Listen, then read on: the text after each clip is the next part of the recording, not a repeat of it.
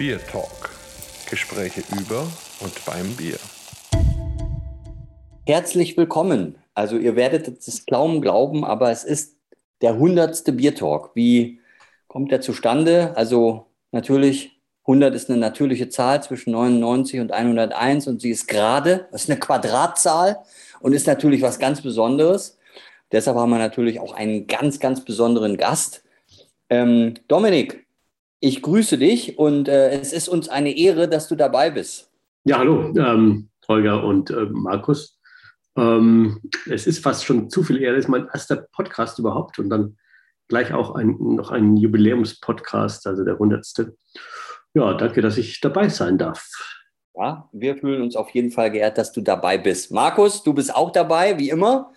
Und ähm, ähm, ja, also wie setzt sich die 100 zustande? Das muss ich vielleicht noch ganz kurz erklären. Also wir haben ja Specials und wir haben die normalen Beer Talks und ähm, und wenn man jetzt alles zusammennimmt, dann ist es wirklich äh, der 100. Beer Talk. Und wenn man jetzt nur die Beer Talks ohne die Specials nimmt, dann ist es der 71. Also, jetzt starten wir aber. Ähm, Dominik, magst du dich vielleicht ähm, kurz vorstellen, den Hörern? Was, was bist du? Wer, wer, bist du? Wer bin ich? was zeichnet dich aus? Gut, ähm, ja, meinen Namen hast du genannt, Dominik, und der Nachname ist Eichhorn. Ähm, ich habe eine, eine, kleine oder mittelständische, sagen wir, Brauerei in, ähm, in Reckendorf. Das ist ein Dorf mit 2000 Einwohnern hier im Landkreis Bamberg, also in Oberfranken, da wo es die meisten Brauereien gibt. Ähm, die Brauerei heißt Schlossbrauerei Reckendorf. Und ja, ich bin selbst Braumeister, aber mm, und Eigentümer dieser Brauerei und äh, fungiere aber eigentlich als, als Geschäftsführer und äh, ja, Mädchen für alles eigentlich. Wir sind eine Sortimentsbrauerei, klassische Sorten, typisch fränkisch, handwerklich geprägt, würde ich mal sagen. Ja, über 50 bin ich auch schon, ein bisschen drüber und sonst äh, freue ich mich jetzt auf, die, auf den weiteren Podcast. Ja, sehr gut. Also ähm, wir müssen natürlich also die Reihenfolge festlegen, weil ihr habt ja einiges im Sortiment und ähm, jetzt äh, ist es ja wieder so, dass ich mit zwei Oberfranken in einem Podcast stecke, schon wie so oft. Und ähm, der Markus wird sich natürlich aufs Kellerbier freuen, aber vielleicht starten wir auch mit was anderem. Also Dominik, ich denke, du bist der beste Mann zu sagen, was ist jetzt äh, das unser Starterbier? Hey, also ich habe euch oder uns fünf Biere mitgebracht von unseren über zehn, die wir, die wir brauen. Ähm, es ist, ähm, ja gut, wir fangen mit dem hellen an, mit dem klassischen hellen Bier. Ähm, die anderen Biere verrate ich jetzt noch nicht, die kommen dann so nach und nach. Also es, ist, ähm, es sind klassische Biere dabei, es ist aber auch die eine oder andere Besonderheit vielleicht dabei. Ähm, aber alles trotzdem ja, typische fränkische Handwerksbiere. Ähm, ja, unser Helles ist, äh, hat auch einen, einen, besonderen Namen, also es ist die helle Freude. Das haben wir mal vor ein paar Jahren so genannt. Und ist jetzt, unterscheidet sich vielleicht ein bisschen von den, von den ähm, normalen hellen, bayerisch hellen, dadurch, dass es ähm, nicht ein Plato 11 Bier ist, also nicht 11, x Stammwürze hat, sondern dass es schon knapp über 12 Prozent Stammwürze hat. Und das kann man auch schmecken, meine ich. Dann sollten wir das tun. Also auf jeden Fall. Also Markus, du musst dich leider noch ein bisschen gedulden. Kellerbier ist noch nicht dran, aber es ist ja das absolute Trendbier in eigentlich in der ganzen Bundesrepublik fast schon. Helles ist ja in aller Munde und wir haben den frühen Feierabend und der Dominik konnte es jetzt im Vorgespräch sowieso nicht abwarten, endlich Bier zu trinken und ich denke, da sollten wir jetzt auch Gas geben. Also machen wir uns mal das Helle auf. Absolut, dann machen wir es auf. Ich schütte es mal ein, vielleicht hört man es sogar. So, jawohl, genau, so kommt es rein hier. Goldgelb ist die Farbe und man riecht schon so eine leichte Honignote und natürlich Malz kommt da rüber. Aber ich will vielleicht gar nicht so viel erzählen, Dominik. Also mach weiter. Du hast gerade so schön angefangen und helle Freude ist ja, auch ein genialer Name. Blaues Etikett. Ja. Äh, blaues Etikett äh, war schon immer blau. Ähm, es ist von der, von der Stammwürze eben ein Exportbier, ist aber mh, mm, ja, vielleicht nicht, nicht äh, ganz so malzlastig äh, voll wie, wie, wie, wie, wie, manche andere Exportbiere, ähm, ähm, sondern ist ein bisschen schlanker und ist für mich so vielleicht ein Mittelding, würde ich mal sagen, zwischen dem Bayerisch Hell und einem, ein Exportbier. Ähm, äh, ist es deswegen auch noch mit einer sehr leicht zu trinken, also hat eine, eine hohe Drinkability, finde ich. Wie du schon gesagt hast, die Honignote schmecke ich auch immer raus. Ähm, die Malznoten sind da. Ähm, ist, aber, ist aber nicht zu, zu mastig, finde ich. Also es ist sehr schön zu trinken. Sehr schön. Und ähm, dann steht ja sogar Exportbier drauf und dann gibt es da noch so einen Kollegen, der unglaublich glücklich ist, äh, dieses Bierglas vor sich zu haben. Wer, wer ist das denn? Also den Kollegen, den äh, äh, kenne ich selbst nicht, den haben wir mal ausgesucht. Mir hat das Bild so gut gefallen. Und als wir, also den, mir ist der Name einfach mal eingefallen und dann habe ich einfach ein Motiv sehr lange gesucht, bis ich das passende Motiv gefunden habe. Und ähm, ich habe den, den Mann gesehen, wie er so einfach verträumt und glücklich irgendwie sein, sein Glas anschaut mit dem hellen Bier drin und der schönen Schaumkrone. Und äh, dann habe ich gewusst, das ist das richtige Motiv einfach zu, zu diesem Bier. Und ja, so ist er ist der aufs Etikett gekommen, der Mann, der Gute. Ja, Markus, was sagst du denn zu dem, zu dem Bierchen und auch zu dem Kollegen, der sich so sehr über das Bier freut? Freust du dich auch so sehr? So, ich freue mich absolut über dieses Bier und ich muss halt den Hörern sagen, alles, was ihr jetzt so ein bisschen gehört habt, das ist ganz viel typisch klassisches oberfränkisches Understatement. Weil wir sind ja total nett und wir, wir prahlen auch nicht und wir erzählen nicht, was wir alles können, was wir alles machen, was wir tun. Aber natürlich äh, suchen wir uns zum hundertsten Podcast nicht irgendeinen Brauer aus, sondern das ist schon wirklich was Besonderes. Und so sind eben auch die Biere. Und ich persönlich bin ja gar kein so großer Freund des Hellen, das hast du ja schon gesagt. Ähm, aber dieses ist wirklich eines, das mir richtig gut schmeckt, weil es eben den vollen Körper hat, weil es richtig schön harmonisch ist, weil es mir viel mehr erzählt als so manches klassisches, typisch bayerisches helles Bier.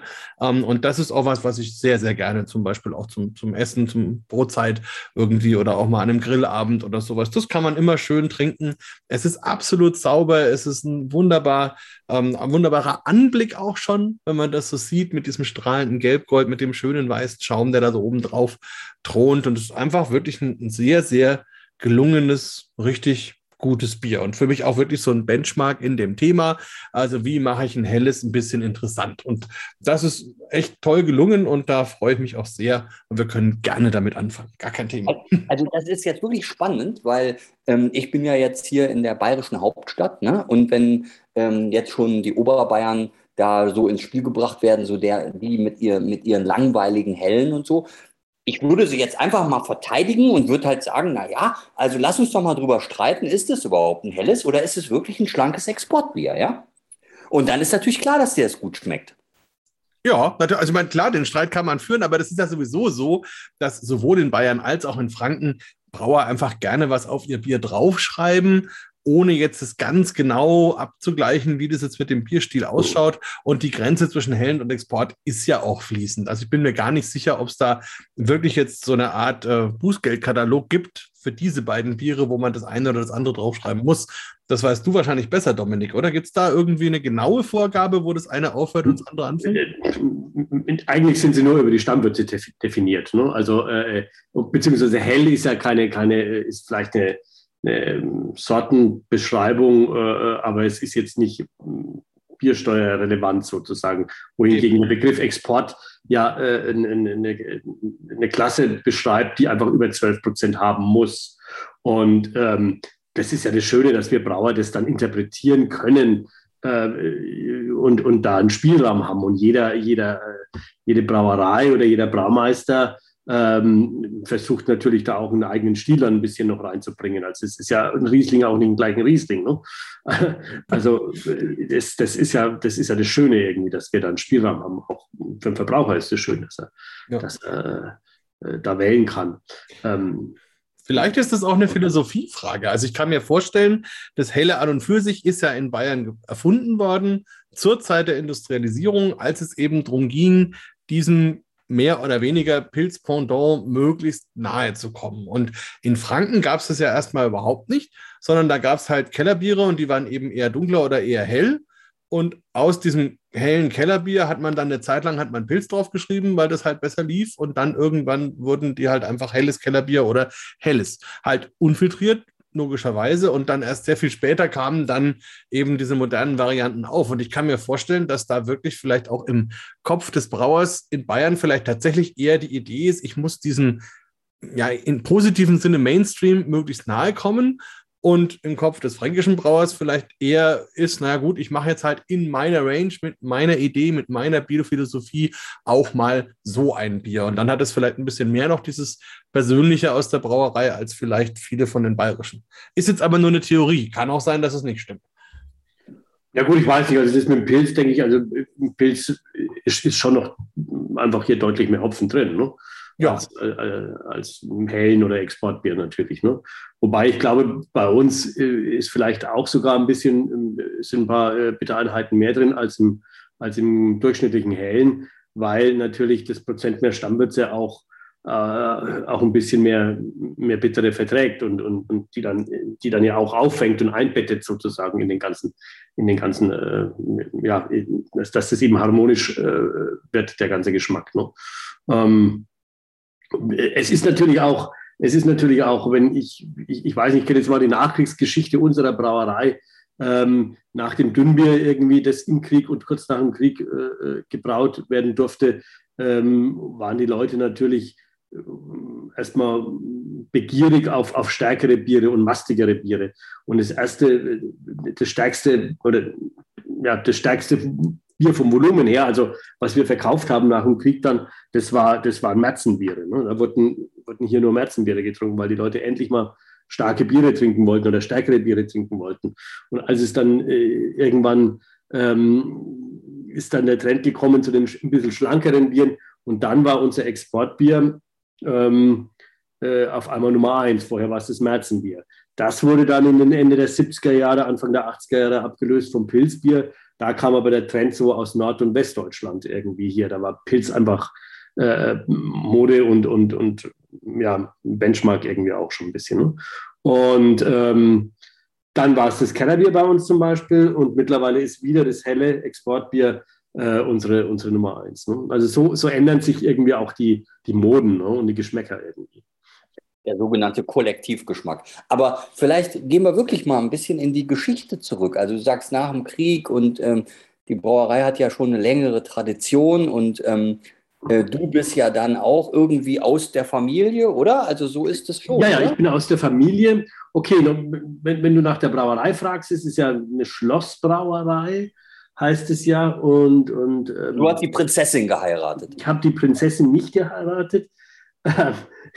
ich habe eine andere Prinzessin geheiratet, also aber nicht die von der Brauerei.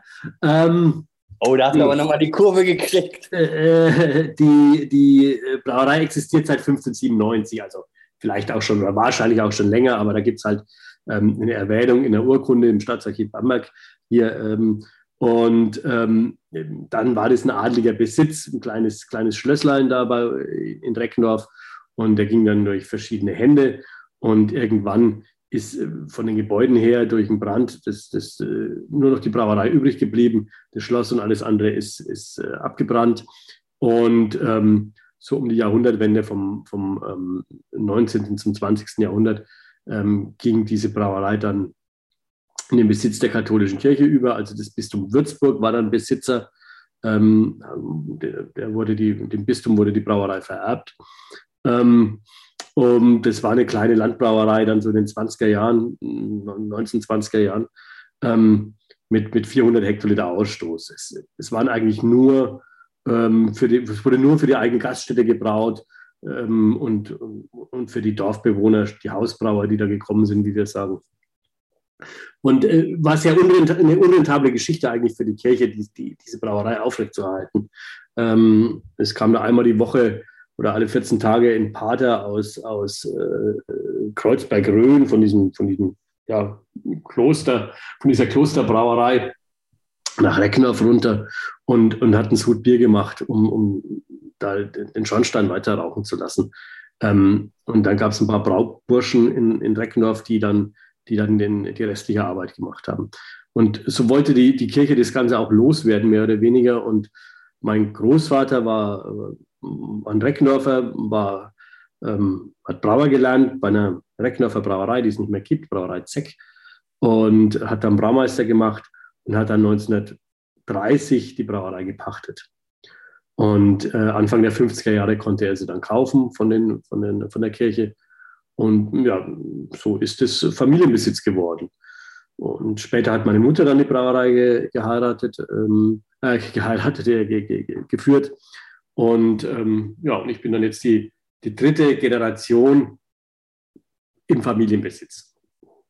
Sozusagen. Das ist auch, ist auch toll. Und ich finde auch so, das ist auch so typisch oberfränkisch, eben diese unglaubliche Tradition. Und ähm, da gibt es ja so viele Betriebe, so viele Familienbetriebe, die eben schon in mehreren Generationen dann die Betriebe führen. Und das ist ja immer beeindruckend auch, absolut. So, also wie ich den Markus kenne, hat er natürlich schon wieder unglaublich Durst. Und jetzt sollten wir langsam unser zweites Bierchen festlegen. Ja, machbar. so, ich habe jetzt mal schnell ausgetrunken. Das zweite Bier, ähm, was ich jetzt vorschlage, ich habe es jetzt kurz erwähnt auch irgendwie, ähm, in einem Nebensatz. Ich habe gesagt, dass in den 20er Jahren in dieser Brauerei, also nur für die eigene Wirtschaft und für die Hausbrauer von Recknoff gearbeitet, äh, gebraut wurde. Und äh, ich habe ein Bier mitgebracht, das ist unser Alt-Hausbrauerbier. Und zu dieser Sorte, ich weiß gar nicht, ob man es Sorte nennen kann, oder zu diesem Bier, ähm, da steckt schon ein bisschen Geschichte dahinter. Und ähm, das will ich mal erzählen ähm, weil viele kennen das wahrscheinlich nicht. Ich weiß nicht, wie es äh, bei euch ausschaut, Holger und, und Markus. Also, mm, ob ihr wisst, was ein Hausbrauerbier sozusagen ist. Ja, also ich muss zugeben, ich weiß es, aber ich würde trotzdem die Geschichte natürlich lieber von dir hören. Weiß nicht, Holger, wie ist es bei dir? Also auf jeden Fall, äh, Dominik, du musst es, musst es erzählen, ist doch klar. Ja, ich erzähle es ja. ich, hab, ich wollte aber zurückfragen. Ähm, gut, ja. ihr seid Experten, ihr kennt das, aber viele Leute kennen das nicht. Ähm, es war eben so früher, dass mehr oder weniger jeder Hof, jeder Bauernhof sein Bier zu Hause selbst gebraut hat. Die Leute waren mehr oder weniger Selbstversorger, auch beim Bier. Und ähm, da wurde eben dann in den früheren Zeiten das Bier zu Hause gebraut. Und diese äh, äh, Höfe, Bauernhöfe, Gutshöfe, die hatten eben ein von der Obrigkeit verliehenes Recht, zu Hause Bier zu brauen. Weil ähm, normalerweise durfte nicht jeder eine Brauerei aufmachen oder, oder eigenes Bier brauen. Auch früher wollte der Staat schon da äh, seine Steuer haben. Ähm, dieses Braurecht wurde aber dann im Laufe der Zeit von den Leuten an die Brauerei abgegeben, weil es einfach immer schwieriger wurde oder komplizierter wurde, zu Hause das Bier zu brauen oder die wollten das nicht mehr. Ähm, dafür mussten die Leute aber Gerste, also Gersten, Gerste und Hopfen bei der Brauerei abgeben für dieses Bier. Und dieses Bier war biersteuerrechtlich begünstigt. Also die Biersteuer auf dieses Bier war nicht so hoch. Es musste aber auch ein bisschen schwächer sein ähm, von der Stammwürze. Und das war äh, diese, dieses Hausbrauerrecht, das die, die Bevölkerung, die Landbevölkerung eben bei der hiesigen, bei der örtlichen Brauerei ähm, ausgeübt hat und dass äh, ähm, die Brauerei für die Leute eben das Bier gebraut hat. Die äh, Leute haben das dann, dann, das Bier bei der Brauerei abgeholt in ihren eigenen Fässern. Ähm, man sagt dazu, die fassen das Bier, die haben das Bier gefasst. Ähm, und das war so alle vier Wochen war Hausbrauertag. Da kamen dann die Bauern mit ihren Traktoren, Anhängern, hatten ihre Fässer drauf und haben das Bier geholt. Es war aber kein ganz fertiges Bier, sondern es war Bottichbier, wie man gesagt hat. Also es war aus dem Gärkeller ein Jungbier, das sie in die Fässer gefüllt haben. Die, äh, das, das Jungbier wurde dann bei den Bauern gelagert in Felsenkellern, die sie hatten und äh, wurde dann immer abends ein Krug Bier geholt zum Abendessen oder wie die Leute das eben gemacht haben. Und das ist so dieser Hausbraugedanke. Irgendwann ist der Hopfen weggefallen, weil keiner mehr Hopfen angebaut hat, aber die Gerste wurde noch bei der Brauerei äh, abgeliefert. Und auch bei uns, wir haben früher selbst noch gemälzt, ähm, also Malz gemacht und da haben die Bauern ähm, ein Kontingent der Gerste abgegeben und für diese Gerste haben sie dann ein Bieräquivalent übers Jahr bekommen. Das wurde dann immer abgeschrieben oder abgerechnet jedes Mal, wenn sie gekommen sind. Und da haben die immer 100, 200 Liter auf einmal geholt und haben es nach Hause gebracht in ihre Felsenkeller. Ähm, dieses Braurecht oder diese Vergünstigung, diese steuerliche, wurde dann Anfang der oder Mitte der 80er Jahre, glaube ich, ähm, äh, aufgehoben vom Staat. Also das war nicht mehr steuerlich begünstigt. Aber wir haben dieses Bier, dieses nach diesem Rezept immer weiter gebraut, haben das aber dann, um das zu vereinfachen für die Leute, filtriert, also ja, selbst gelagert in Lagertanks, filtriert und abgefüllt wie ein normales Bier auch. Ähm, weil die meisten Leute keine Felsenkeller mehr hatten ähm, und, und, und äh, ähm, das Bier nicht zu Hause lagern konnten. Der Vorteil war aber jetzt, dass jeder dieses Bier holen konnte. Früher nur die Leute, die ein Braurecht auf dem Hof hatten. Das war jetzt natürlich weg. Und ähm, mittlerweile holen die, können die Leute das Bier, wir haben das Bier immer da, aber nur ab Hof. Wir haben das Bier nicht im Handel. Und das werden wir auch nach wie vor, also weiterhin so machen, ähm, weil äh, das einfach auch ein bisschen günstiger ist und die Leute kommen zu uns in die Brauerei, die holen fünf Kästen, die holen zehn Kästen, manche holen 20 Kästen auf einmal, die geben es ihren Nachbarn dann und das ist schon ein bisschen so eine ganz alte Tradition noch bei uns. Das sind noch Kunden, Holger, oder? Die 20 Kästen Bier kaufen. Wahnsinn. Ja, also da, ähm, ja, da hat sich einfach viel verändert in dem Thema Hektoliter ne, pro, pro, pro Kopf. Ähm, ja, aber damit müssen wir halt leben. Aber trotzdem ist es ja toll, so eine alte Tradition so auf diese Weise wieder aufleben zu lassen.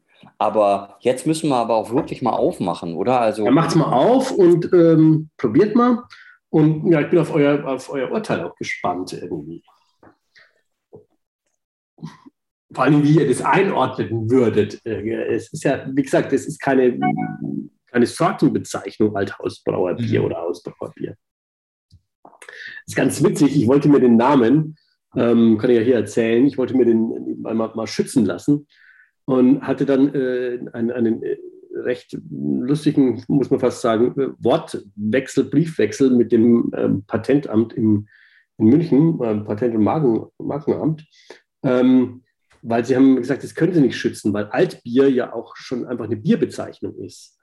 Ähm, dann habe ich immer ich hab versucht, ihnen das zu erklären, dass das kein Altbier ist. Das Altbier gibt es in Düsseldorf. Ähm, aber das haben sie irgendwie nie begriffen. Also sie haben es mir nicht, sie haben es mir nicht geschützt. ja, lustig. Ja, also na gut, ich kann ja mal anfangen, oder Holger, oder möchtest du? Nein, also wunderbar, äh, bitte. Also unbedingt. Ja, also, also sagen wir so, also mich begeistert auf jeden Fall schon mal die Farbe, weil das wirklich so ein, so ein Kupferton irgendwie hat, also so einen leichten Rotstich und auch der Schaum so eine leichte bräunliche Färbung hat. Es ist trotzdem bei mir zumindest ganz klar. Also filtriert ihr das, Dominik? Wir filtrieren es ja. Ah, ja. Okay, also das leuchtet richtig, strahlt richtig. In der Nase habe ich dann tatsächlich auch eine schöne hopfige Note. Und drunter liegen dann so ein bisschen Röstaromen, ein bisschen brotig, ein bisschen Toffee, so in diese Richtung. Und wenn man es dann trinkt, ist unglaublich cremiges Mundgefühl, ganz rund, ausgewogen. Es hat, hat einen schönen Körper, also ist, obwohl es nur, nur 4,4 in Anführungsstrichen hat, trotzdem ein schönes, volles Bier. Es ist sehr erfrischend, trinkt sich schön und ist dann hinten raus auch sehr ausgewogen. Also ich würde mir schwer tun, das jetzt wirklich genau einzuordnen in der deutschen Bierwelt. mhm. ähm, aber mir, mir fällt ein, wenn du jetzt in England in einem Pub bist mhm. und bestellst dort so ein klassisches Best Bitter. Mhm. Ein bisschen in die Richtung, ne? Genau, das ist zwar obergärig, aber. Nicht, wie stark die sind, diese Bitterbiere. Ne? Auch so, die haben ungefähr so. dieselbe, denselben Alkohol, so zwischen vier und vier. Die sind obergärig, aber, aber die sind jetzt nicht, die sind jetzt nicht Estrich obergärig oder, nee. oder äh, genau. Ne? Meistens zumindest nicht. Ja. Und, das, und Ziel ist halt auch da, einfach ein genial trinkbares Bier zu haben, was vom Alkohol eben nicht so overpaced ist. Das kann man also wirklich drei, vier, fünf, sechs, sieben, acht davon trinken in der Kneipe. Man sitzt an ganz langen Tischen, trifft Gott und die Welt, lernt neue Leute kennen, redet über alles Mögliche und hat einfach einen wunderschönen Abend und hat einen Begleiter für alles, was man da essen kann.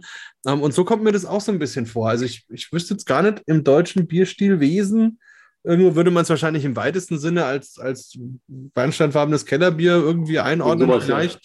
Ja. Ähm, aber, aber so von der Idee her, finde ich, kommt es wirklich diesen, diesen britischen Pappbieren sehr nahe. Weiß nicht, Holger, wie siehst du das denn?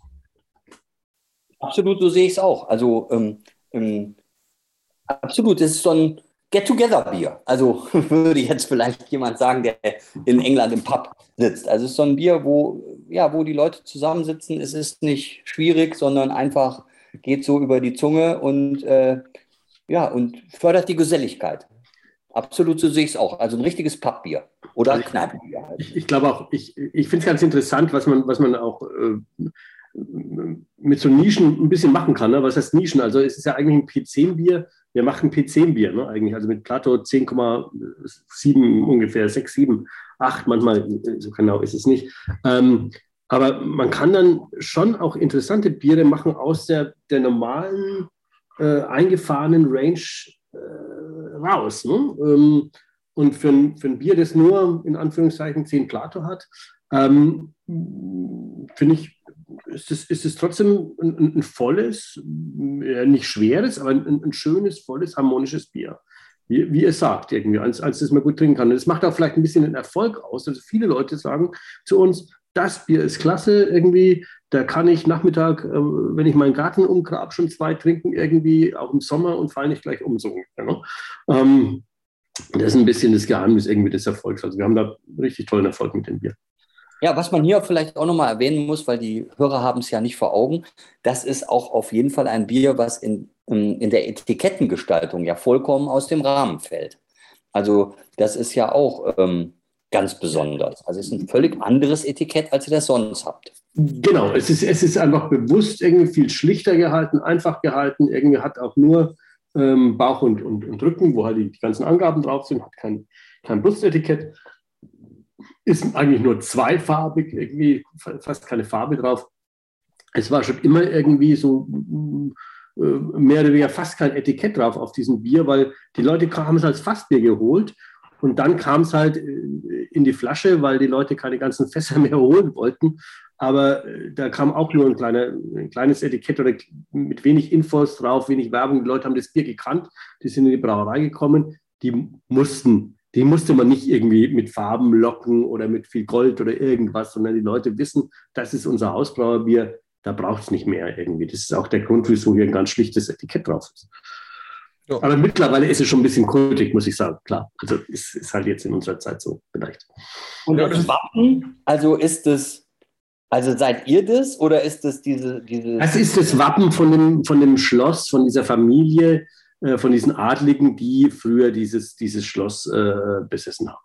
Ah ja, okay. Aber die gibt es eigentlich nicht mehr. Also dieser nicht mehr, nee. Das ist Wiesentau hießen die. Das ist so ein ähm, fränkisches, kleines, äh, weiß der Markus besser als Historiker, äh, äh, Ritter, äh, Adelsgeschlecht gewesen. Also keine, kein, kein hoher Adel, aber gut, bei uns war ja alles so kleinteilig in Franken und überall war, war einer gesessen. Ähm, ein, ein, kleiner Baron oder Ritter und ähm, hat da sein eigenes Süppchen gekocht und sowas da wahrscheinlich auch.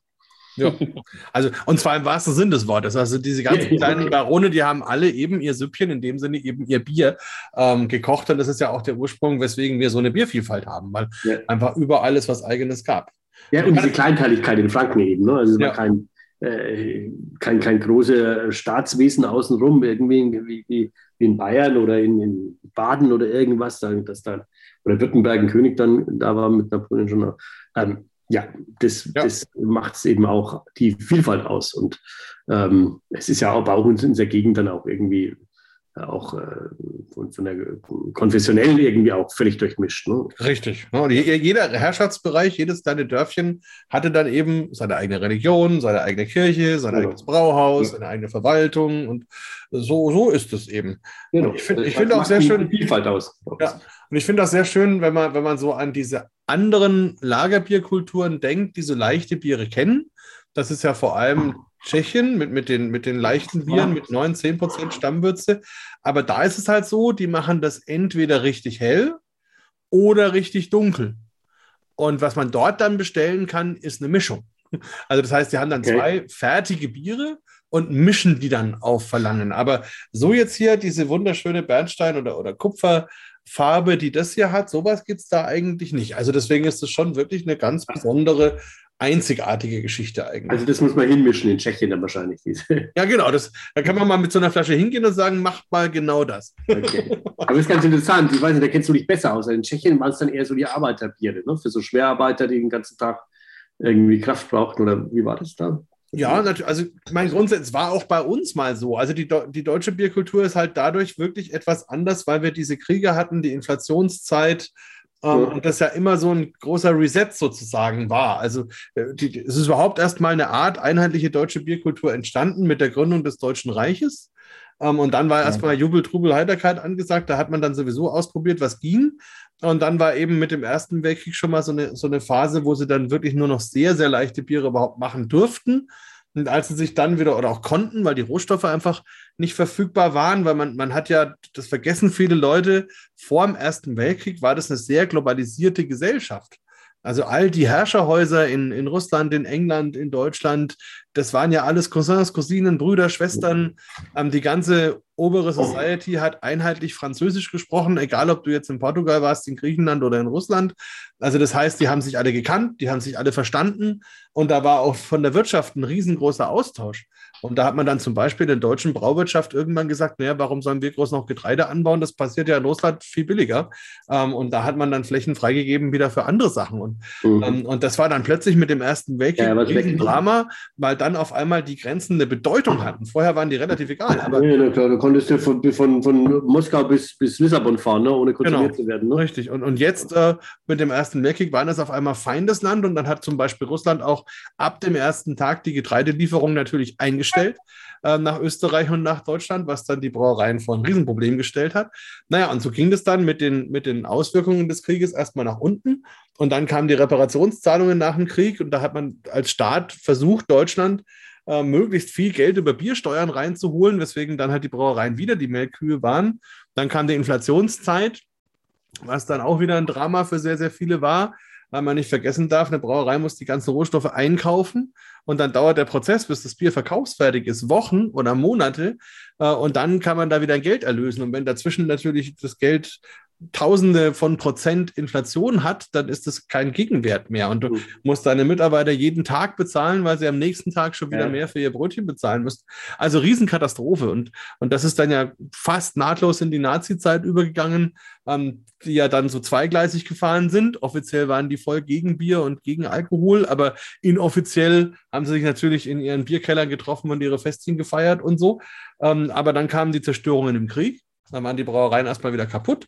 Und nach dem Krieg hat man dann erstmal nur ganz leichte Biere brauen dürfen. Ja, da war dann so die Dünnbierzeit. Genau, und, und dann hat man halt sofort gefeiert, jetzt geht es wieder richtig los. Und dann das war dann die, die Märzenbierzeit bei uns. Genau, dann, dann kam eben, bei, also bei uns war es Märzenbier und im Ruhrgebiet war es halt Export. Ja. Das waren dann die Biere, die kräftigen Biere, die die Leute wieder haben wollten. Und da hat man halt diese ursprüngliche Kultur, die es eben davor genauso wie in Tschechien oder in England bei uns gegeben hat, mit leichteren Bieren, die ist dabei völlig verloren gegangen. Und deswegen fangen wir bei uns halt eigentlich erst mit 5% an, ähm, wo man halt in anderen Ländern eben eine, eine durchaus bemerkenswerte Range hat, irgendwo zwischen dreieinhalb und fünf, mhm. ähm, wo natürlich die Leute in den Kneipen oder so viel mehr trinken können und wo das auch während der Arbeit viel normaler war, ähm, Biere zu trinken, auch außerhalb von, äh, von Bayern war das in Deutschland ja völlig verpönt, ähm, außer vielleicht beim, im Bauwesen oder so.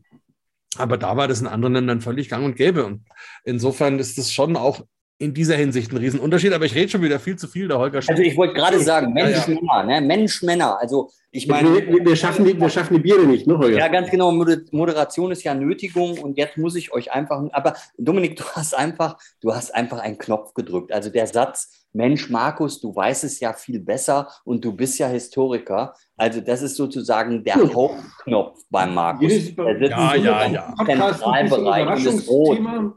Okay. Ich schenke mir jetzt einfach das Kellerbier ein, Markus. Ich bitte darum. Ähm, und ja, dann machen wir weiter. Wir lassen halt vielleicht eine Sorte weg dann und gehen dann gleich zum Bockgeöl. nee, nee, nee, nee, nee, nee. Also das, das nee, auf gar keinen Also müssen wir aber schnell trinken. Also im hundertsten Podcast machen wir haben, also das Gute ist, ich zeichne auf meinem Computer aus und ich habe ungefähr vier Terabyte Speicherkapazität. Okay, also, gut. Dann das, äh, wir können bis morgen früh weitermachen. Kellerbier ist bei mir schon im Glas. Moment. Dominik, dann, dann mach doch direkt weiter und beschreib's direkt. Und also oh, äh, einfach durch. Kann der Markus am besten. Durch. Ich bin der Brauer. Also wir haben jetzt, wir haben jetzt das Kellerbier äh, von der Farbe, ich, ich, es ist immer, wenn, wenn man es beschreiben muss, und ich sitze jetzt hier an der, an der Schreibtischlampe. Ähm, äh, es geht Richtung Bernstein.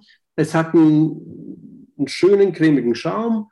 Ähm, es äh, perlt, wie es bei uns beim Kellerbier im Franken ist. Also es ist ja, er geht so Richtung ungespunden, also es perlt ganz leicht. Die Kohlensäure ist ganz leicht fein verteilt da drin.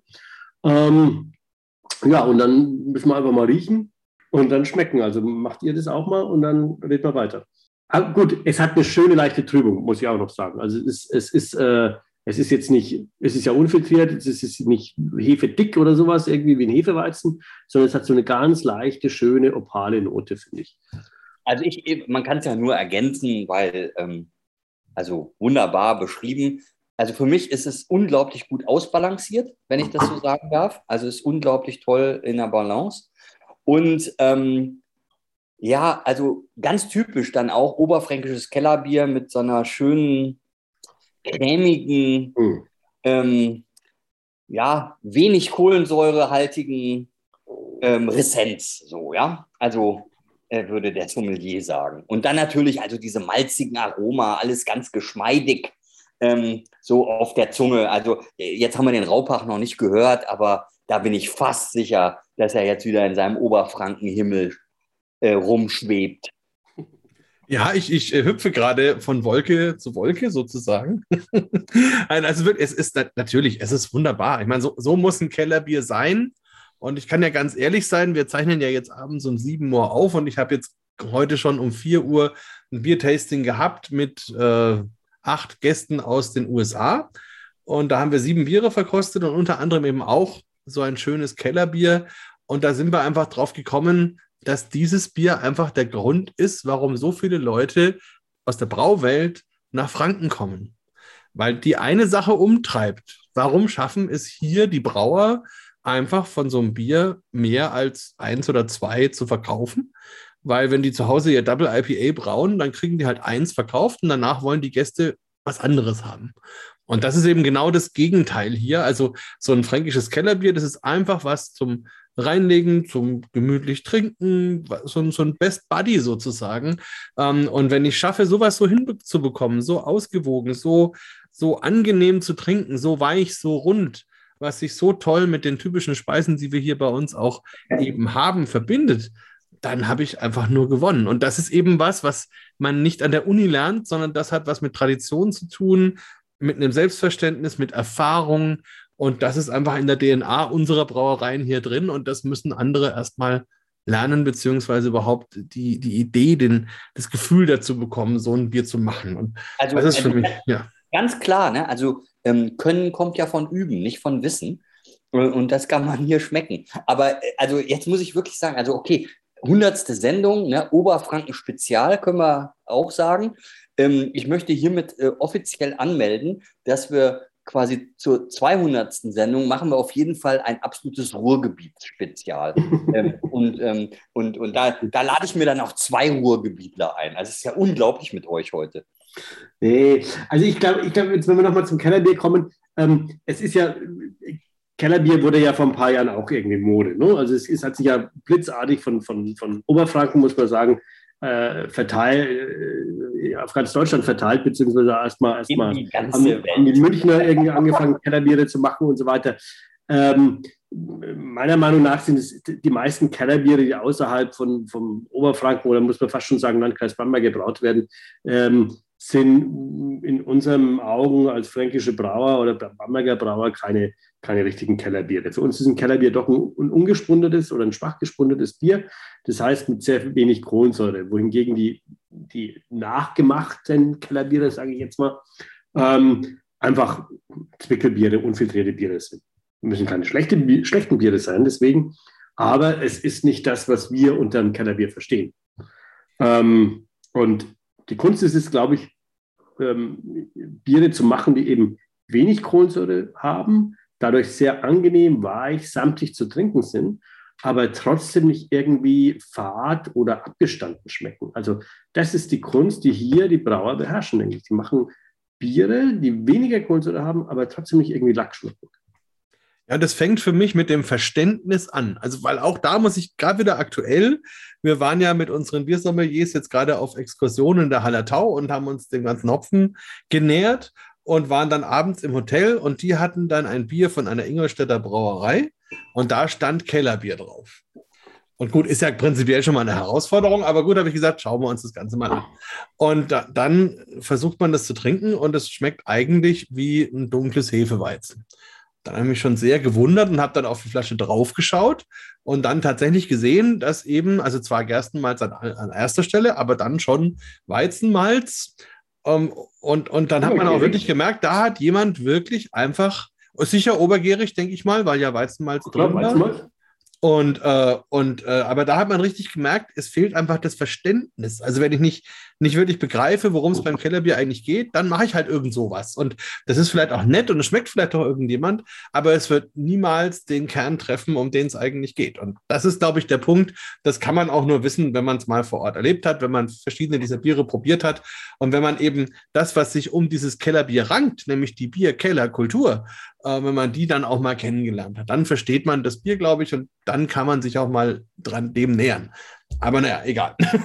Ja, wie du sagst, man muss, glaube ich, dann einmal hierher kommen. Sage ich dazu nur. Also, ähm, meine Güte, also was müssen die Leute jetzt von euch beiden denken? Ja? Ach ja. Ja. Was, was kratzt die Eiche, wenn. Nein, okay. Der Überzahl, Holger. Ist nee, nee, also ihr seid in der Überzahl und, und, und, ähm, und das Schlimme ist ja, ihr habt recht, ja. ihr, habt, ihr habt recht. Aber Ingolstadt ist halt Oberbayern und ähm, deren Bierstil äh, von Haus aus ist eben kein Kellerbier. Und da muss man dann auch, das muss man ja auch verzeihen. Also, ist ja okay, aber, aber Sie brauchen ja nicht Kellerbier draufschreiben, wenn keins drin ist. Du hast natürlich recht. Du hast, du hast vollkommen recht. Ich will ja auch gar nicht widersprechen. Ich will nur darauf hinweisen, dass wir auch schon wieder zum nächsten Bier kommen könnten. Kommen könnten. Könnten, so, ja. Jetzt, also wir können natürlich auch weiter noch beim Kellerbier verweilen. Also, und man kann auch noch ein bisschen sich abfeiern, so. Also quasi. Also, im, was ich noch ganz interessant fände, wäre vielleicht an dieser Stelle, weil wir gerade beim Kellerbier sind und weil das ganz viel mit Tradition zu tun hat, Dominik, dass du vielleicht noch kurz ein kleines bisschen unseren mhm. Hörern erzählst, wie du überhaupt dazu gekommen bist. Weil jetzt, weil wir haben jetzt die Geschichte der Brauerei ein bisschen gehört und dass du da jetzt drin bist und die dritte Generation bist. Aber das ist doch sicher gar nicht so einfach. Also wenn ich jetzt da, da mhm. rein geboren, geworfen werde und, und dann damit konfrontiert bin, da gibt es irgendeinen Betrieb, heimatlich, muss ich das machen, will ich das machen? Also wie, wie ist das gekommen, dass du ja, jetzt am Ende zum, da zum, äh, äh, dazu gekommen bin, dann jetzt hier zu sitzen sozusagen, also in meinem, sozusagen, meiner Vita. Ähm, ja, gut, ich, ich äh, muss dazu sagen, die Brauerei, habe ich vorhin schon erwähnt, ähm, äh, habe ich von meiner Mutter übernommen, ähm, von meinem Vater. Mein Vater hat, äh, äh, war nie in dieser Brauerei tätig oder kann noch nie in der Brauerei tätig.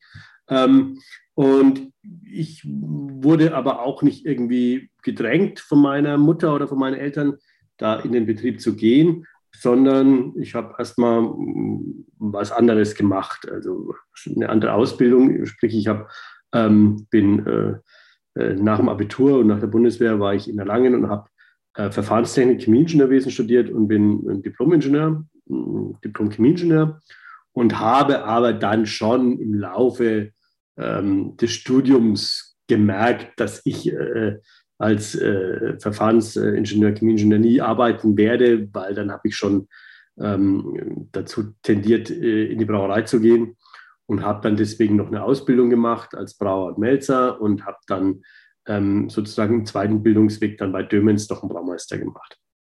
Und bin dann, ähm, bevor ich in die elterliche oder mütterliche Brauerei gegangen bin, war ich dann noch in Japan, habe ein halbes Jahr eine kleine Gasthausbrauerei äh, äh, eingefahren und, und äh, ähm, da gearbeitet als Braumeister. Ähm, dort auch meine Frau kennengelernt ähm, und ähm, ja, und dann seit Ende 99, 2000 ähm, bin ich dann in die, in die äh, Brauerei gegangen zu Hause und habe die dann auch übernommen, ein paar Jahre später. Das ist so mein Werdegang. Also ähm, zweiter Bildungsweg, Brauer und ich habe es aber nie bereut. Ja, eben bist auch sehr, ganz glücklich damit sozusagen. Ja, klar, man ärgert sich natürlich jeden Tag, wenn man ein Geschäft hat, aber das äh, ist wahrscheinlich in jedem, in jedem Geschäft so, aber äh, bereut habe ich es noch nicht. Nee. Gar nicht. Genau, da gibt es natürlich viele Herausforderungen, zum Beispiel unsere Pandemie, aber vorher sollten wir vielleicht tatsächlich dem Holger jetzt Tribut zollen und äh, ein Lieblingsbier von ihm öffnen, glaube ich, oder? Welches Ja, war das? ach so, weiß ich nicht. Holger, kennst du es? Ja, Schössler, oder? Schlössler, ja. Schlössler kommt jetzt, ja, genau. das ganz Schlössler ist auch wieder so ein Name, der jetzt keine Sortenbezeichnung ist. Ähm, es ist von Aber der auch wieder Stammwürze typisch fränkisch, oder? Also, Von der Stammwürze her Schlössler. ist es ein, ist es ein, äh, äh, ein Märzenbier. Ähm, Schlössler deswegen, weil das kleine Wasserschloss, das eben von unserer, ähm, das zu, zu dem Anwesen gehört hat, ähm, zur, zur Brauerei. Und äh, das auch der Brauerei den Namen gegeben hat. Da ist eine alte, ähm, eine alte Federzeichnung war das, die äh, eine kolorierte ist da auf dem Etikett drauf. Und deswegen heißt das Bier Schlössler. Und auch äh, Schlössler auch deswegen, weil in Reckendorf die Leute, wenn sie zu uns gekommen sind, ähm, äh, zu uns in die Brauerei oder ins Gasthaus, haben sie gesagt, wir kennen einen Schlössler. Deswegen steht da Schlössler auf dem Etikett. Und jetzt schenken wir es mal ein. Und dann, wenn das ein Lieblingsbier von dir sein könnte, Holger, dann kannst du ja mal anfangen. nee, unbedingt. Also, und es ist in der Tat so. Aber was ich äh, auf jeden Fall vorweg äh, schicken muss, bevor ich meine, meine Beschreibung folgen lasse, ist halt, äh, was ist es? Auf jeden Fall. Also, das ist natürlich schon der Name. Also, alles mit La ist ja auch dann so ein bisschen fränkisch. Aber hier, das ist auf jeden Fall auch wiederum ein ganz typisches fränkisches Märzenbier. Ja? Und man hat sofort die Karamellnote ähm, im Vordergrund, in der Nase, die ist also so absolut richtig ähm, präsent. Und es ist so ein, ja, wie soll ich sagen, also so ein, ja, so ein helles kastanienfarbenes Bier mit einer unglaublich tollen Farbe. Das haben wir heute schon ein paar Mal gehört, aber es ist auch tatsächlich so, dass alle Biere so richtig tolle, schöne Farben haben für ihre jeweilige Ausprägung. Jetzt ähm, trinke ich es mal. Ja, da rinnt halt die rot-goldene Farbe die Kehle runter und der samtige Körper und die tollen Karamellnoten, ähm, ja, lassen mich schon sagen, es ist schon ein Lieblingsbier. Also auf jeden Fall. Also das, und das ist auch dann wiederum so ein schönes ähm, Mundgefühl, ähm, was dann auch wiederum ganz typisch fränkisch ist, eben mit so einer ganz geringen Ressenz. Und ähm, ja, den Hopfen, der ist so gar nicht da in meinen Augen. Ja, also den, der, der, der, ist, der ist wahrscheinlich da und, und ist ähm, ähm, irgendwo versteckt, aber so dieses karamellige, samtige, malzige und dann natürlich auch nochmal mit 13,2% Stammwürze. Ähm, das ist, rinnt die Kehle runter und schreit nach mehr. Ja, also so würde ich es beschreiben. Prost. Prost. Das ist ein richtiges Sonntagsbier eigentlich. Also, ne, man würde so, der Franke würde sechs Tage lang Kellerbier trinken und am Sonntag gibt es dann. Genau, das wäre ein bisschen die Steigerung, ne? Genau, gut ausgedrückt. Genau, Ne? ja. Ja. Ja. Ja, und, und da fällt mir dann auch sofort wieder äh, so unendlich viele Speisen dazu ein, die dann richtig passen. Also da stelle ich mir jetzt, ähm, also gut, jetzt wieder Ruhrgebiet und Sauerland und so, da ist ja üblich, dann am Sonntag eine Hochzeitssuppe ähm, zu ähm, kredenzen. Und das wäre zum Beispiel sowas. Also das, da würde ich jetzt beginnen mit der Hochzeitssuppe und danach eben so einen schönen Braten, so einen Sonntagsbraten dazu und zum Abschluss vielleicht eine Creme Brûlée und das Bier passt immer. Oder man tut den Pfannkuchen gar nicht erst in die Suppe, sondern macht Kaiserschmarrn draus. Das würde hier auch gut dazu passen. nee, nee, aber die Hochzeitssuppe hat gar keinen Pfannkuchen, Markus, sondern die Hochzeitssuppe, die hat einen Eierstich und den äh, hoffentlich dann auch selbst gemacht. Ja, wie, wie bei den Bieren auch, schreiben die Franken halt gern auch Sachen drauf. Und bei uns kriegt man zum Beispiel Hochzeitssuppe, da ist dann meistens drin Pfannkuchen, ein Leberknödel und ein Grießknödel. Das heißt dann auch Hochzeitssuppe, zum Beispiel. Fränkische Hochzeit, genau. Ja, naja, auf jeden Fall nahrhaft. und eine, eine schöne, also ich mag die auch ganz gern, wenn es die mal gibt. Aber da muss ich eben auch mal die äh, Ruhr-Hot-Sache probieren. Mal gucken. Ja, aber ihr könnt mich auch gerne nochmal ergänzen. Also habe ich was Wesentliches vergessen. Jetzt habe ich ja den Hopfen so versteckt. Vielleicht tue ich dem Bier Unrecht, keine Na Ahnung. gut, äh, äh, du tust dem Bier nicht unrecht, würde ich sagen. Es ist halt, ähm, wobei jetzt nicht so wenig Kopf drin sind. Wir sind da, ich, wenn ich es richtig im Kopf habe, so bei 24 EBC sogar. Äh, schon 24, 25 sogar schon fast.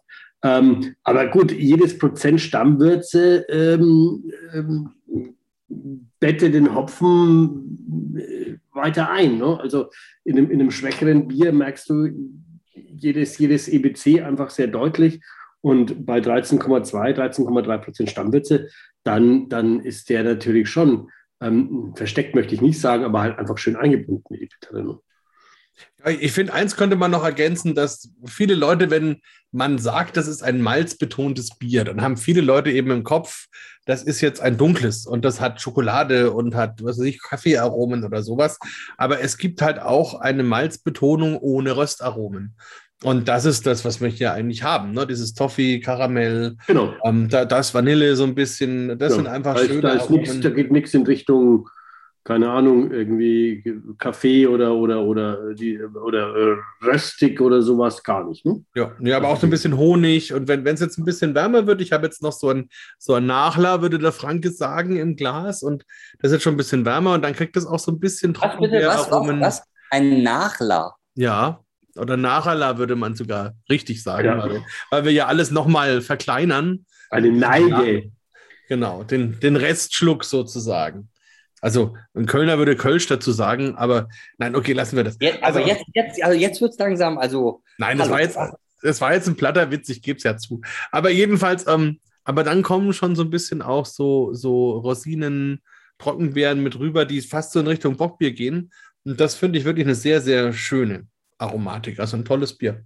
Nee, stimmt ganz genau. Also jetzt, wo du es sagst, ist es auch ganz präsent bei mir im Nachtrunk.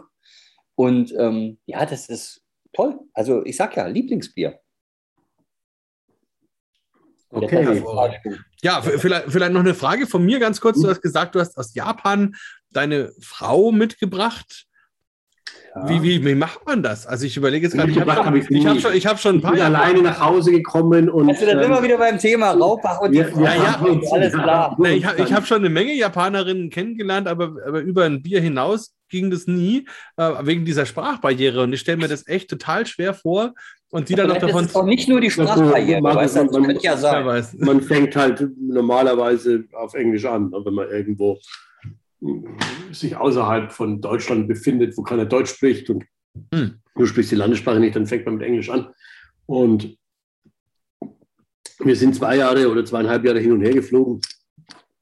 Oh, dann ist dein, gedacht, dann, oder- CO2-Footprint ist dann ja ganz schlecht. Äh, der war schlecht, ja, damals. Aber da, damals hatte man auch noch nicht so ein schlechtes Gewissen. Ähm, man dürfte sogar noch im Flieger rauchen, als ich nach Japan geflogen bin, das erste Mal. Also es ist schon lange her, wollte ich sagen damit. Und gut, irgendwann hat man sich dann halt entschlossen oder gesagt, gut, jetzt probieren wir es. Ähm, und dann ist meine Frau rübergekommen oder damals hat meine Lebensgefährtin und dann haben wir geheiratet und dann kamen die Kinder. Ja, und jetzt ist schon, ist es schon 20 Jahre her. ne, Oder über 20 Jahre. Ja, so schnell Wahnsinn. geht Aber, das, aber ist schon ein krasser Kulturunterschied, oder? Ja, ist schon klar. Also äh, logisch. Ähm, äh, wobei man natürlich sagen muss, es ist vielleicht, äh, äh, es ist ein, ist ein Riesenkulturunterschied, aber Japan ist ein, ist ein modernes westliches Land äh, irgendwie. Das macht es vielleicht dann doch ein bisschen einfacher, Demokratie westlich äh, ausgerichtet sozusagen. Ähm, äh, ganz modernes Land, also äh, mit einer sehr spezifischen und, und, und speziellen Kultur. Aber ähm, ja, wenn man will, wenn man, dann geht es. Naja, also ich hatte, also ich hatte mal einen Kollegen, äh, der Auslandskundendienst gemacht hat und der hat immer gesagt, also wenn du auf einen anderen Planeten reisen möchtest, dann ist Japan die kürzeste Entfernung. Hat der immer gesagt.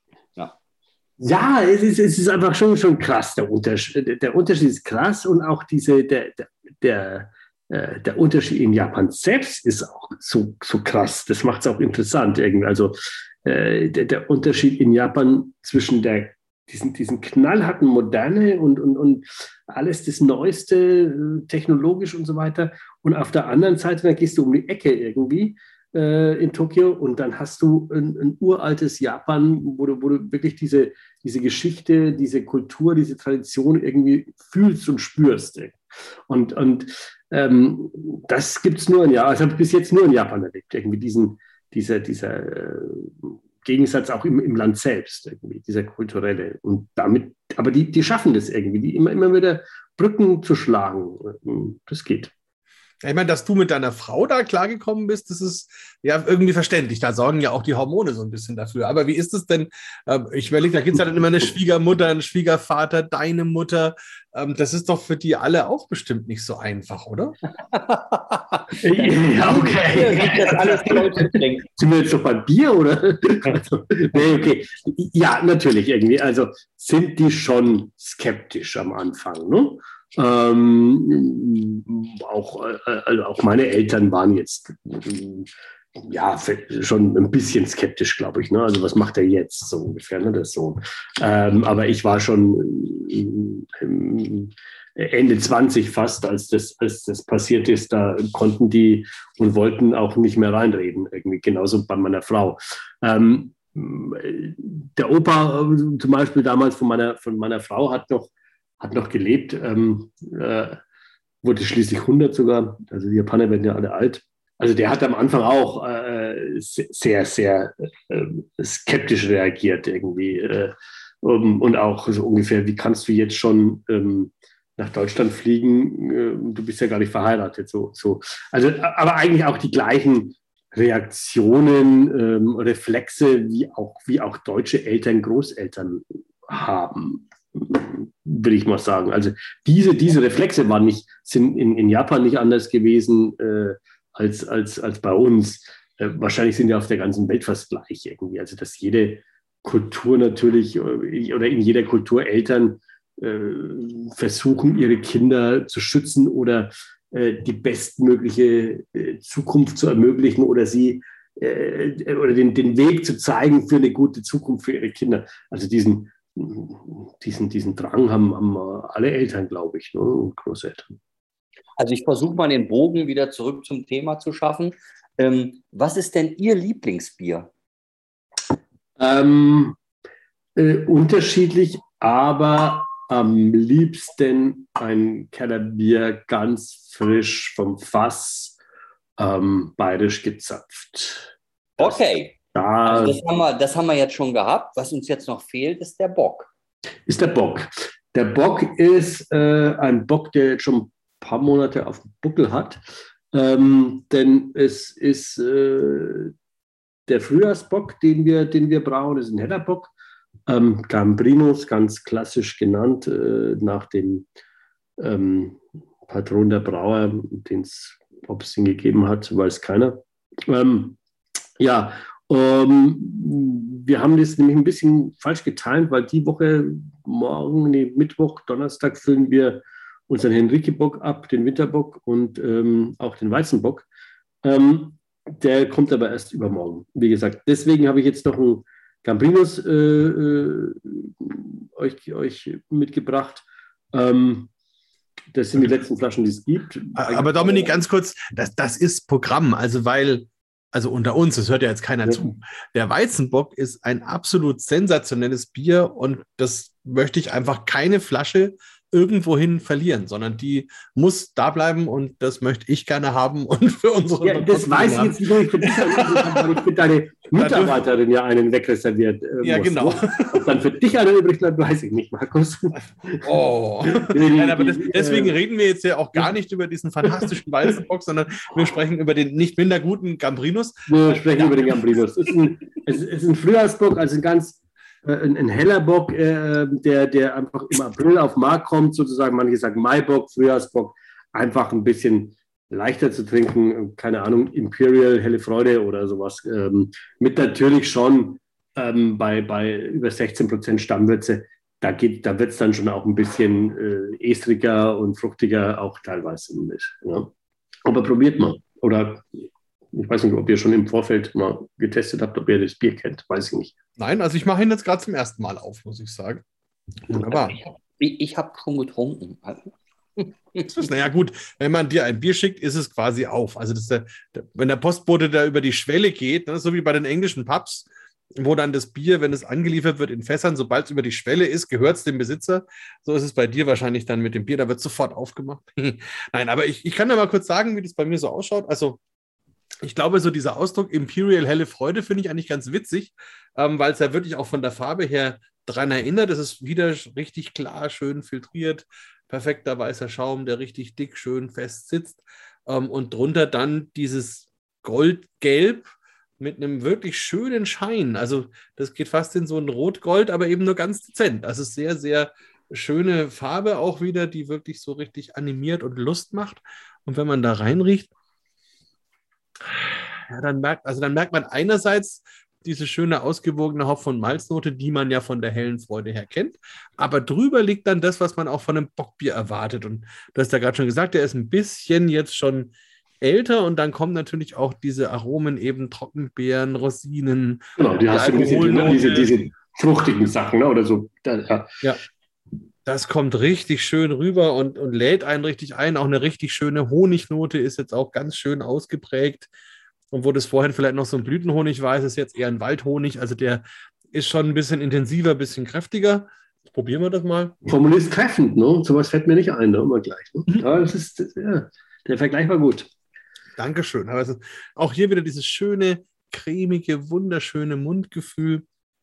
Und das finde ich auch wieder ganz, ganz toll, weil es nämlich auch erfrischend ist und damit eben auch einen der Alkohol nicht erschlägt. Also beim Bockbier auch immer so ein Thema, mache ich dann praktisch schon zu oder schaffe ich es trotzdem so zu bleiben, dass die Leute dann gerne auch noch einen Schluck nehmen. Und das habe ich hier wirklich wunderbar gelöst. Es spielt dann auch dieses schöne, cremige eben mit dem Mund. Dann kommen so Toffee-Noten, dann kommt ein bisschen Malz, Karamell, brotige Töne. Und hinten raus dann trotzdem so eine leichte Bittere, die dann wieder ein bisschen stärker wird und den Mund austrocknet. Das ist wirklich ein sehr, sehr angenehmes Bier. Hinten raus dann nochmal ein bisschen diese Trockenbeerennoten. Und auch schön, wenn man das im Glas hat und das Glas so ein bisschen dreht, dann bildet das Bier so einen richtigen Film am Glas. Und da sieht man eben, dass es ein bisschen kräftiger ist, ein bisschen stärker ist und richtig selbstbewusst darauf wartet, dass man da einen Schluck nimmt. Also wunderbar. Tolles Bier.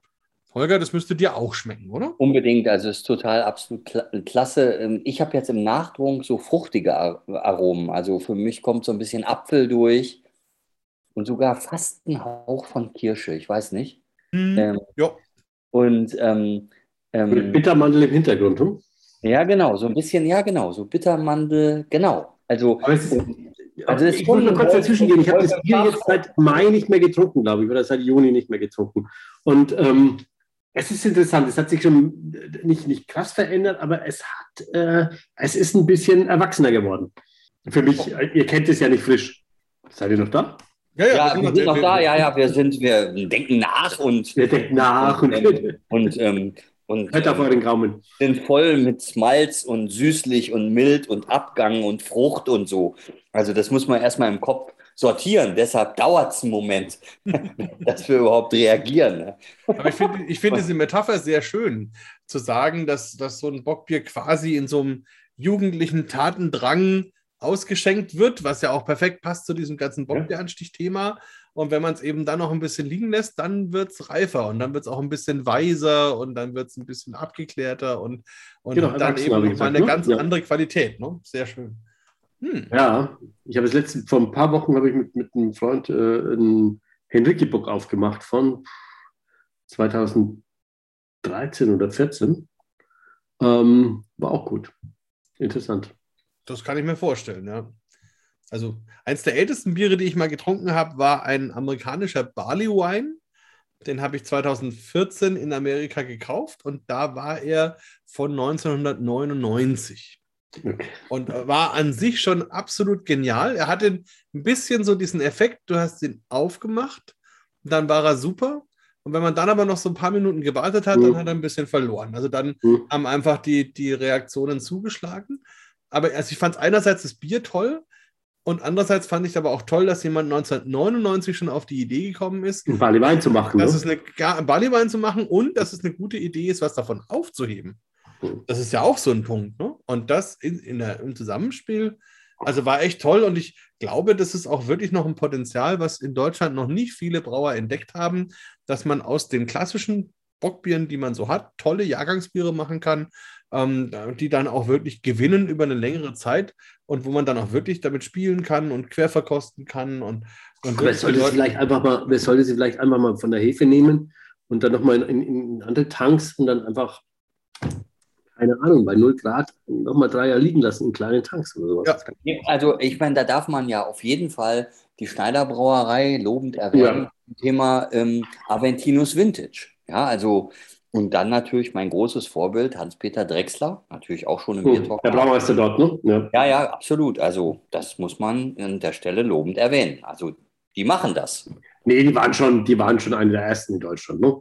Die, äh, die da interessante Sachen gebracht haben. Ich weiß noch, ich kann mich erinnern, vor zehn Jahren oder noch länger, als ich das erste, ähm, die Hopfenweise das erste Mal getrunken habe, das war ja ein ganz neues äh, Geschmackserlebnis irgendwie. Also das, ich, ich bin dann, ich bin dann, äh, ich war da unten in der, in, der, in der Gegend und bin dann bestimmt fünf oder zehn Getränkemärkte abgefahren, um eine Kiste Hopfenweise äh, zu bekommen, weil fast jeder Getränkemarktleiter gesagt hat, den Schmarrn haben wir nicht, das wollen wir nicht, die Leute kaufen das nicht.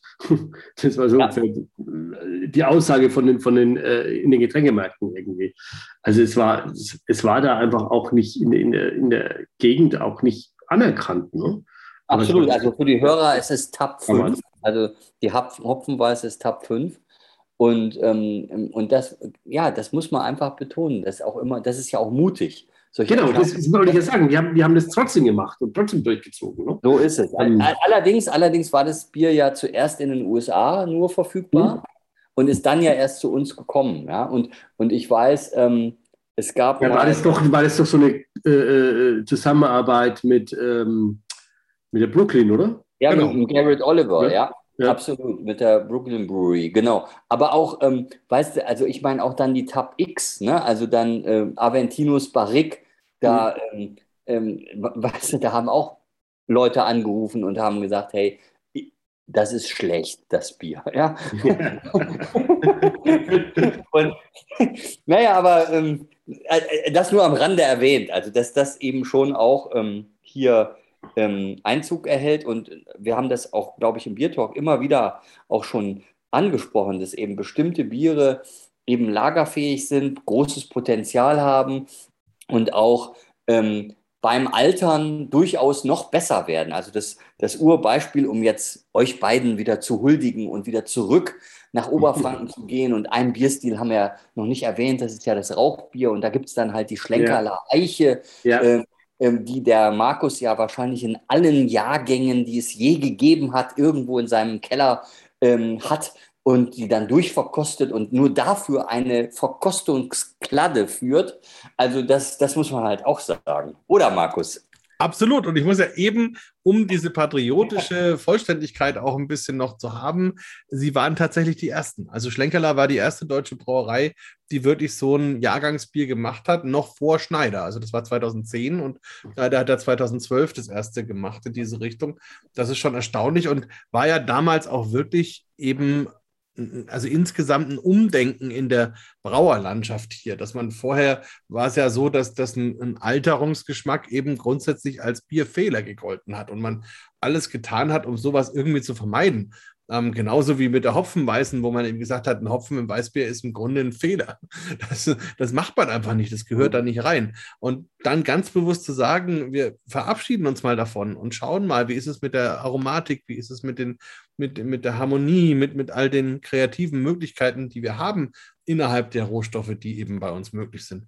Und das sind, Ja, glaube ich, so, no? Ja. Also ich meine, das war ja so ein bisschen, also die Hopfenweiße war, ist ja ein klassischer Collaboration Brew und ich stelle mir das so vor, dass eben der Hans-Peter Drechsler und der Garrett Oliver sich getroffen haben und haben einfach also gegenseitig sich gefragt, hey, was ist das Geilste? Ja, so und dann hat natürlich der Hans-Peter Drechsler gesagt, naja, also das Geilste ist natürlich ein Doppelbockweizen, ja, so und, und der Garrett Oliver hat halt dann gesagt, ja, das Geilste ist halt ein IPA.